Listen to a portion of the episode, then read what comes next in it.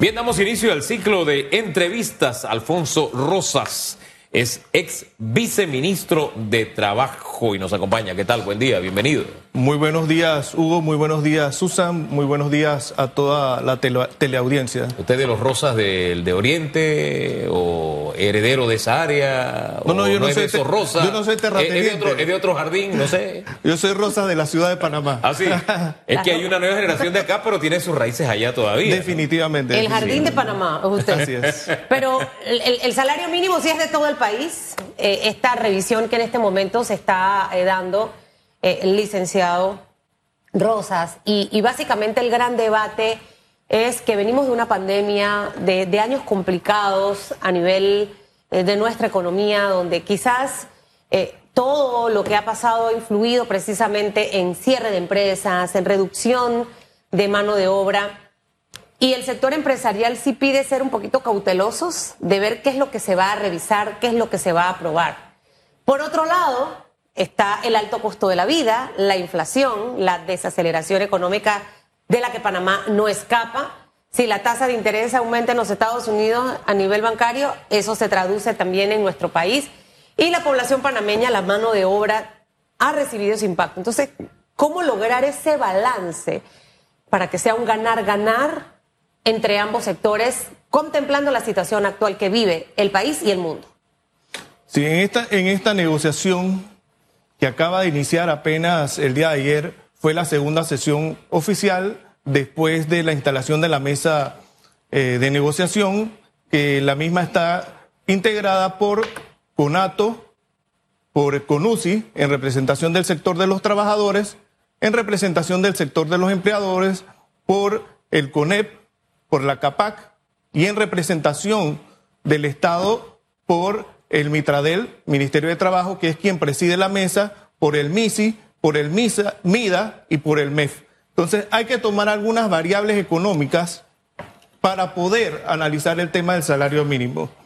Entre ellos, tenemos que señalar la, el alta, la alta tasa de desempleo que hay en este momento, la, la tasa de desempleo va aproximadamente en el 10%, eh, la alta tasa de informalidad, hay más de 48% de informales, tenemos más de 250 mil personas que en estos momentos están buscando empleo y no encuentran.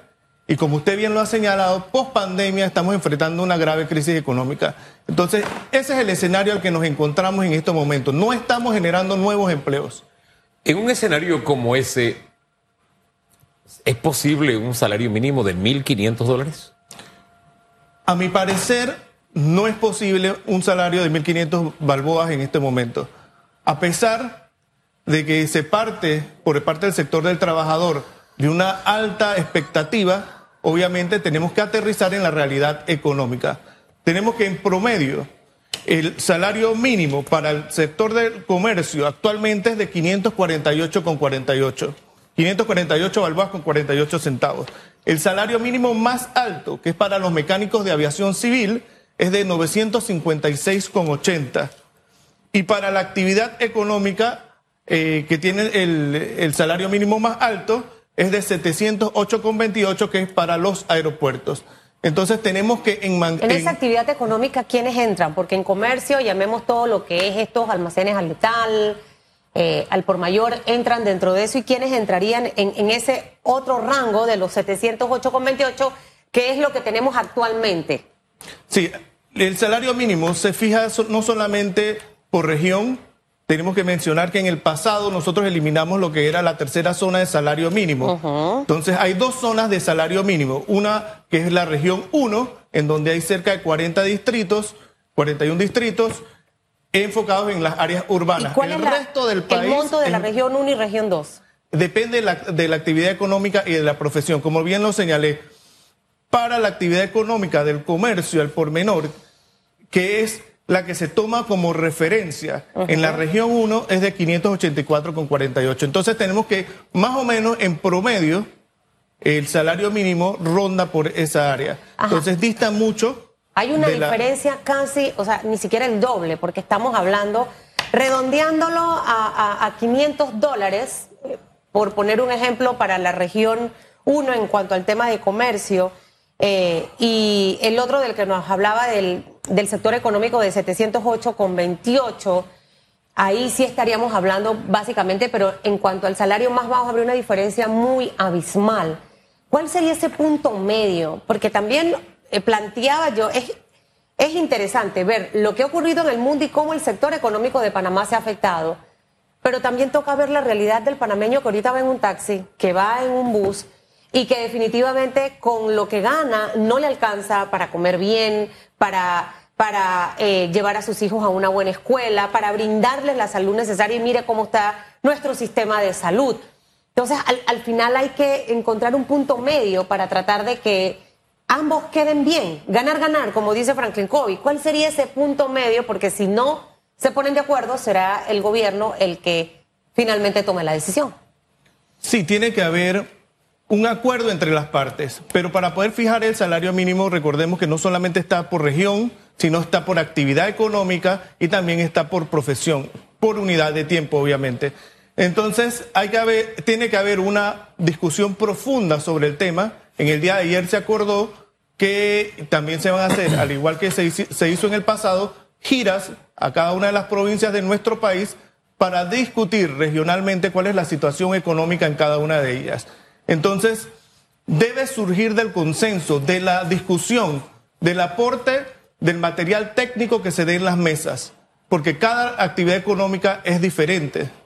Y cada profesión obviamente también lo es. Claro, eh, pero uno no deja o no puede dejar de perder de vista dos realidades, ¿no? Y que tienen que ver con el día a día. Estoy preparando un especial que se llama La cosa no es como antes. Y solamente está enfocado en comer en fonda o comer en restaurantes populares. Y la verdad es que la gente está yendo menos a comprar. Eh, y los restaurantes y fondas han tenido que tomar medidas porque, bueno, las cosas no es como antes. Ahí está el precio de la canasta básica cómo se ha encarecido. Pero, pero fíjese en este detalle. Los dueños de restaurantes me, me comentaban ayer, don Domingo de Valdía, que ya él está a nivel de colaboradores al mismo que tenía previo a la pandemia. Y que la cosa pinta con optimismo, pero dice, pero tengo que aguantar esperando a ver qué va a pasar con el salario mínimo. Ojo. Y el alto nivel de desocupación y los precios están obligando a que la gente compre menos en la calle. Porque, hombre, somos el país número 25 más caro, la ciudad número 25 más cara del planeta Tierra. Es un ranking como que usa en esa calificación uno no quisiera estar.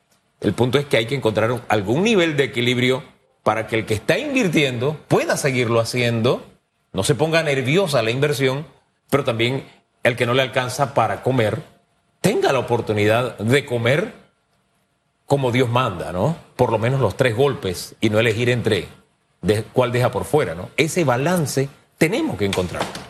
El salario mínimo debe garantizar por lo menos que el ser humano pueda, pueda cubrir sus necesidades básicas. Actualmente la canasta básica oscila más o menos en 345 con 19 balboas.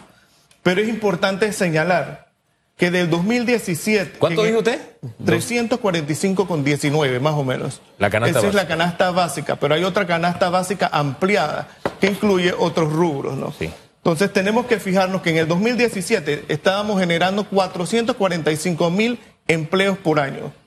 Actualmente, en el 2022, solamente 240 mil. Tenemos 256 mil personas Menos. aproximadamente que están buscando empleo y que no están, eh, no, no lo consiguen. Entonces, estamos presentando una de las peores crisis económicas en materia laboral de nuestros tiempos. No estamos generando nuevos empleos. ¿Cómo se generan nuevos empleos? Únicamente a través de la inversión privada. Tenemos que generar las plataformas legales y sociales para generar nuevos empleos. Esa es la, la- la gran amenaza social en este momento y el enemigo más grande que pueden tener los países, el tema de desempleo. René Quevedo eh, constantemente me manda artículos, eh, todo lo que, la información que sale en cuanto al tema del desempleo. Y, y pareciera que hemos dejado pasar estos años sin apasionarnos realmente en la generación de empleo. Pero ¿cómo genero empleo, licenciado Rosas?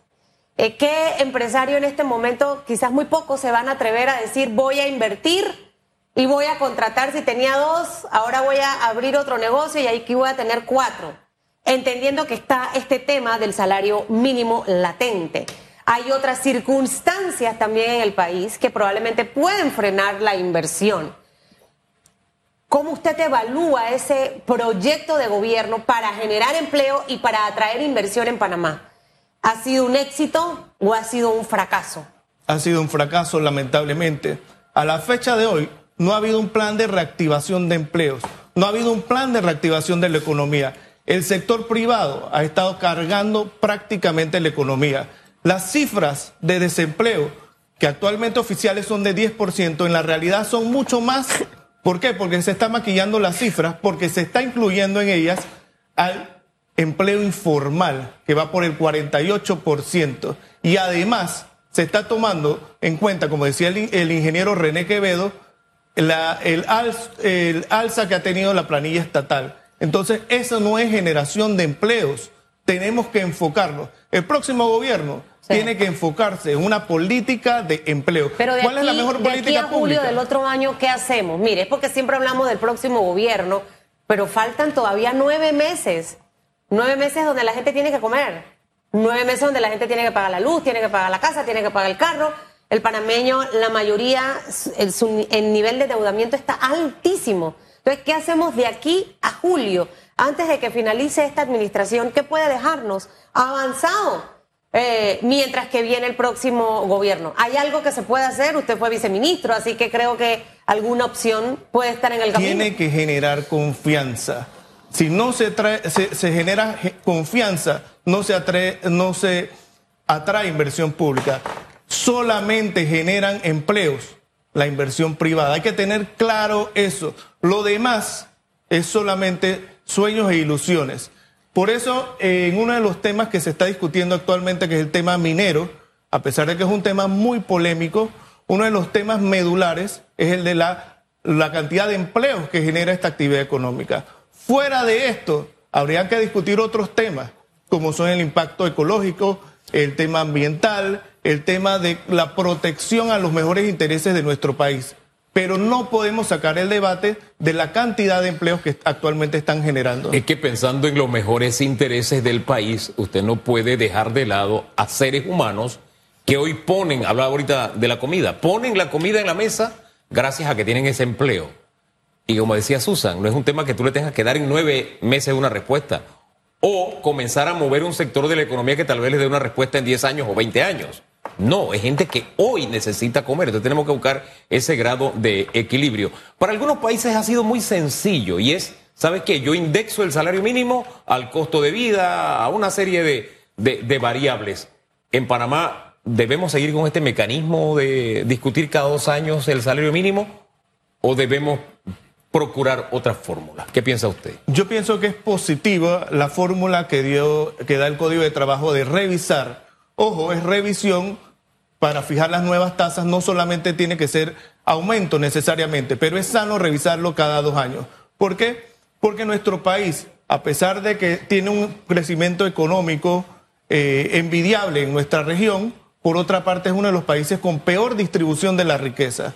Entonces nosotros tenemos necesariamente, para evitar desigualdades sociales, que es uno de los objetivos de desarrollo sostenible, eh, la revisión, revisar el salario mínimo cada dos años, en cumplimiento de la ley. Ah, ahora bien, em, frecuentemente en los últimos años la decisión ha quedado en manos del Ejecutivo. Lo peligroso cuando queda en manos de los políticos en tiempo de política es que no hay una decisión técnica, sino que miran pensando en voy a ver cómo procura, procuro la reelección de mi partido. Eh, en esa línea ¿Qué opina usted? Eso es gravísimo.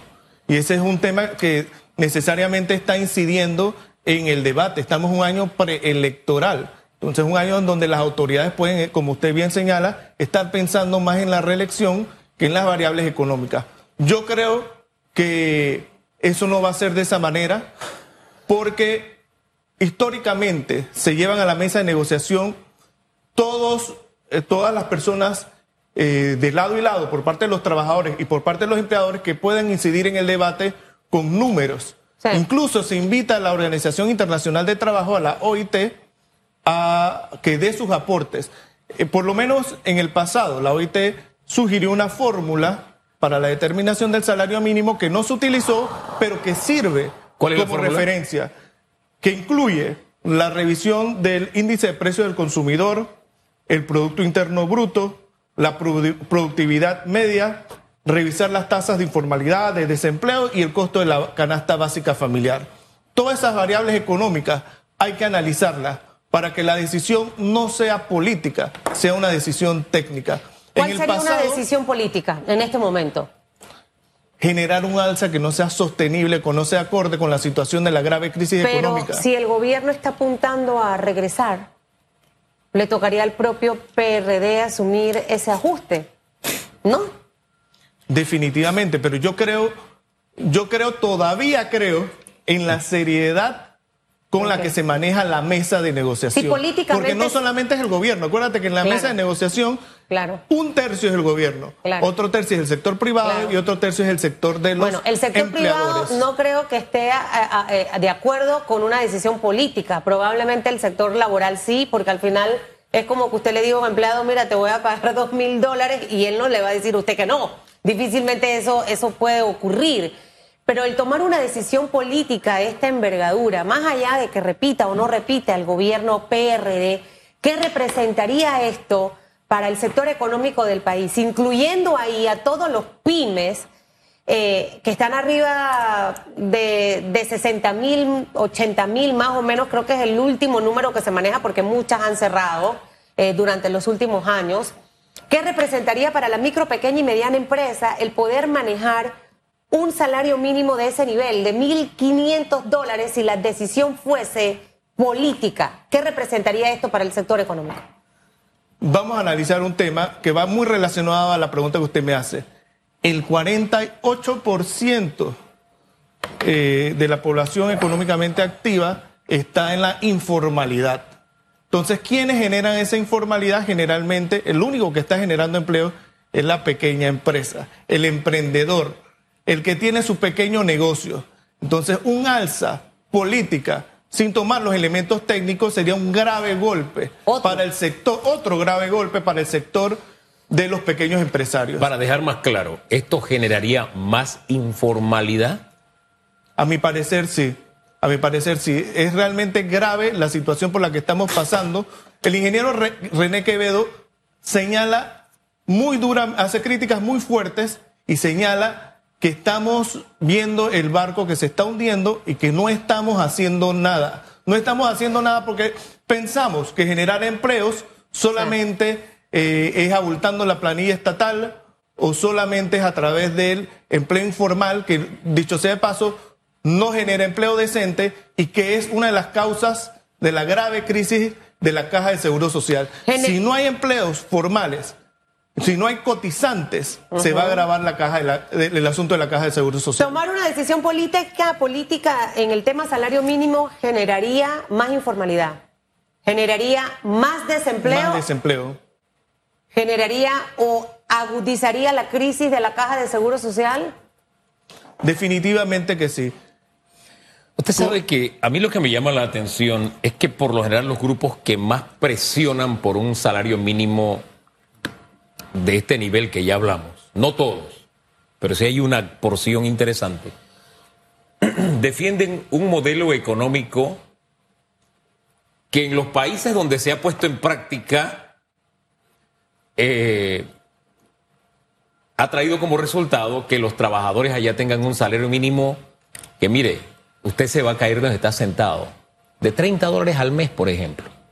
Entonces, eh, eso solamente se lo pongo como una reflexión que ya que hablamos de política y como Panamá somos muy poco formados en teoría económica e ideológicamente poco formados también, es interesante que lo tomen en cuenta los salarios mínimos en esos países donde ese modelo se ha puesto en práctica, pero me llama la atención que en el modelo nuestro entonces piden un salario mínimo que es astronómicamente distante del que está donde eh, se pone en ejecución ese modelo al que ellos aspiran. Eso siempre me llamó la atención. ¿A usted no? Definitivamente.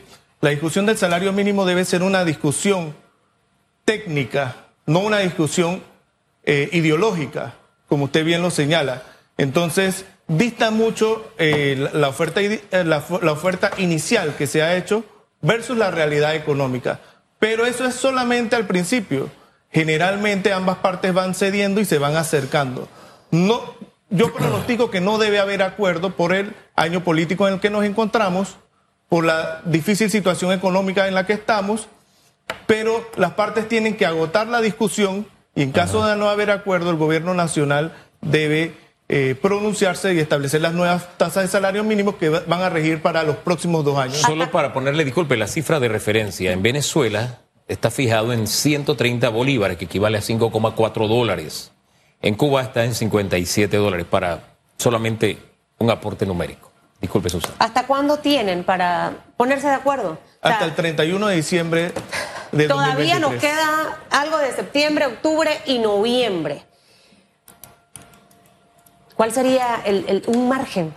Tíreme ahí un número que pueda ser negociable, que pueda ser aceptado. Usted fue mi viceministro de Trabajo, estuvo en alguna de las mesas de trabajo cuando se revisó en dos oportunidades en el gobierno del señor Juan Carlos Varela. Ahora es importante señalar que en, una de esas mesas se logró el cuarto consenso histórico entre trabajadores y empleadores para fijar las tasas de salario mínimo. ¿Cuál es la clave?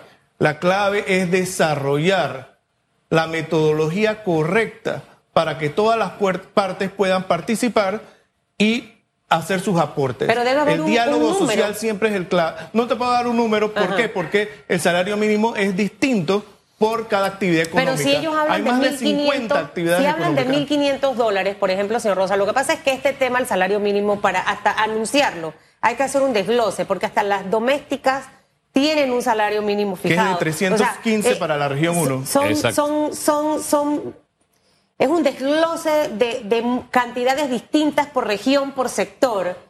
Eh, pero el número que ahorita mismo se habla y que usted, porque esa es la percepción y eso es lo que el que está en la calle dice, claro, yo debo ganar 1.500 dólares, con eso yo puedo sobrevivir, pagar la escuela privada, pagar mi hipoteca, hacer mi súper bien como, como, como quiero hacerlo.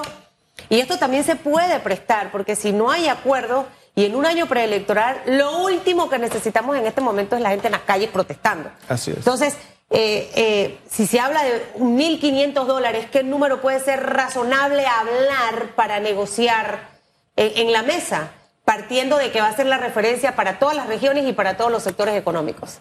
No te puedo hablar de una cifra exacta, pero sí te puedo hablar de porcentajes.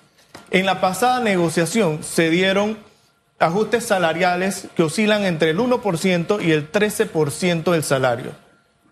Yo apuntaría a, que, a tener aproximadamente esa tasa de ajuste tomando en cuenta la última negociación de salario mínimo, que sería algo justo y razonable tomando en cuenta la actualidad económica del país. Hombre, que es un margen interesante. Eh, también está en debate si nos mantenemos con dos zonas. Antes teníamos más zonas, tres zonas, qué sé yo, y se redujo. Hay quienes dicen eh, en el país debe haber una sola. Es más, el costo de vida en el interior se te dispara eh, y allá el salario es más bajo todavía, entonces se dan esas incongruencias. En un país tan pequeño, ¿no es menester ya tener una sola zona o, o todavía nos mantenemos? ¿Le parece congruente tener dos zonas? Ese es un tema muy interesante. Antes teníamos tres tasas diferentes por región.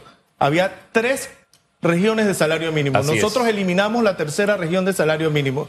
Pero ahora tenemos que analizar si vale la pena seguir manteniendo la segunda. Y yo creo que debe ser un elemento importante dentro del debate porque, como usted dice, muchas veces en el interior del país la vida no es más barata. Oiga, es lo mismo, hasta, más, cara, más cara. Lleve un tanque de gas a Boca del Toro y vaya a comprarlo. Los billetes de lotería, llévelos a... Eh, eh, yo, yo digo, porque acá cuesta más. No la construcción es mucho más cara en las zonas que no son urbanas, en las zonas rurales. Entonces, todos esos factores hay que analizarlos y yo creo que todos aspiramos, como usted bien lo señala, a que en algún momento solamente exista una zona de salario mínimo. Hombre, y, el mercado presiona y también eh, eh, en muchas ocasiones lleva el tema de salario mínimo a, simplemente un elemento decorativo. En el caso de las trabajadoras domésticas, como algunos le llaman, colaboradoras del hogar, aquí en Ciudad de Panamá, salario mínimo, muy pocas colaboradoras aceptan el salario mínimo. Y el propio mercado le está exigiendo eh, también eh, una realidad que no puede escapar. Usted, una trabajadora te pide mínimo 500, 600 dólares, de acuerdo a, a sus tareas. Exactamente. Así que se lo dejo a ti, porque la productividad y, el, y, y, y la realidad económica, el mercado, empuja los salarios hacia arriba. Y, y creo que aquí hay una oportunidad valiosa Total. porque al final, luego que esto se apruebe, no sé si sea conveniente en esta mesa hablar de las zonas, porque creo que enredaría más todavía el tema, o sea, la coyuntura política, eh, para ponerse de acuerdo en eso. Eh, pero hay que también hacer un plan de divulgación muy agresivo, porque mucha gente desconoce precisamente lo que se aprueba en esa mesa. Hace poco conversaba con una chica que le pagan 400 dólares en Chiriquí por cuidar a unos señores, pero tiene que cocinar, ta, ta, ta, ta. Yo digo, Dios del verbo bendito tu vi.